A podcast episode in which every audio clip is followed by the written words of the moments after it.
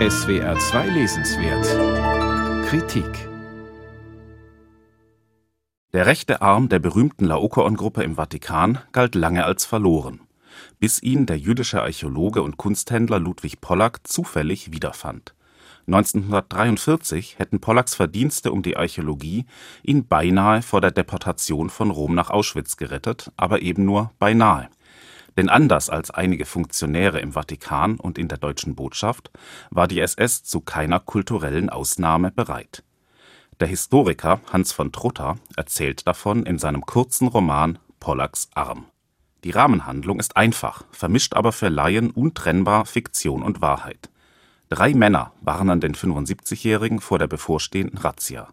Der Diplomat Wilhelm Mohnen, der Kunsthistoriker Wolfgang Fritz Vollbach und der durch den Autor erfundene Studienrat K. Im Auftrag von Monsignore Federico Fioretti, dem Leiter der päpstlichen Pressestelle, soll K. die Familie Pollack in den Vatikan bringen, wo sie vor den Nazis sicher wäre. Doch statt in K.s Fluchtauto zu steigen, erzählt Pollack ihm seine gesamte Lebensgeschichte. Am Ende kehrt K. unverrichteter Dinge zu Fioretti zurück und schildert, was er gehört und gesehen hat nur wenige Stunden später, am 16. Oktober 1943, verhaftet die Gestapo in Rom über 1000 jüdische Männer, Frauen und Kinder. Nur 16 von ihnen werden überleben. Die Pollacks sind nicht darunter. Ungeachtet des tragischen, historisch verbürgten Endes erfüllt Pollacks Arm alle Erwartungen an einen Band aus der bekannten Salto-Reihe des Wagenbach Verlags. Kulturell interessierte und vor allem italophile Leser werden ihre Freude haben denn Pollacks Biografie, die vom Prager Ghetto bis in die höchsten römischen Kreise führt, ist an sich schon ein Bildungsroman aus einer versunkenen Epoche.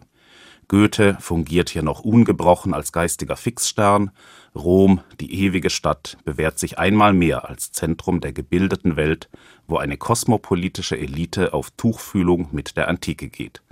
Die Überwindung des Antisemitismus durch Bildung scheint absolut möglich bis mit der deutschen Besatzung in Italien alles zusammenbricht. Doch so sehr der autobiografische Monolog glänzt, so wenig überzeugt die Rahmenhandlung. Wieso hört Studienrat K. stundenlang interessiert zu, statt seinen Auftrag zu erfüllen und die Pollacks zu retten?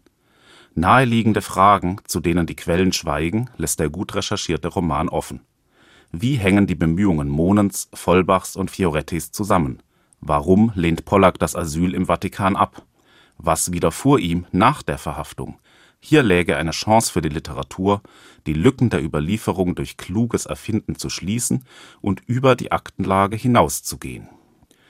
Konsequenterweise ist die zentrale Lebenserzählung aus Pollacks Briefen, Tagebüchern und Memoiren kompiliert, wobei K.'s Referat nicht immer an das stilistische Niveau und den Esprit der Vorlagen heranreicht. Das ändert aber nichts an der starken Symbolik der Passagen über die Laokoon-Gruppe und den titelgebenden rechten Arm. Seit jeher steht das Schicksal des von Gott gesandten Schlangen getöteten Laokoon für die Machtlosigkeit des Einzelnen gegenüber einem welthistorischen Unheil. Das verkörpert besonders der nach Pollack benannte gebeugte Arm des Laokoon. Er ist ein Sinnbild des Unterliegens und lässt keinen Raum für heroische Gesten. Eine gute literarische Idee Ärgerlich sind allerdings die fachlichen Anachronismen, die von Trotha hier unterlaufen, indem er Pollacks Überlegungen zu Laokoon mit den Äußerungen nachgeborener Kollegen vermischt. Das Kernargument, die Shoah im Bild eines antiken Mythos begreifbar zu machen, profitiert von diesen eher akademischen Debatten kaum.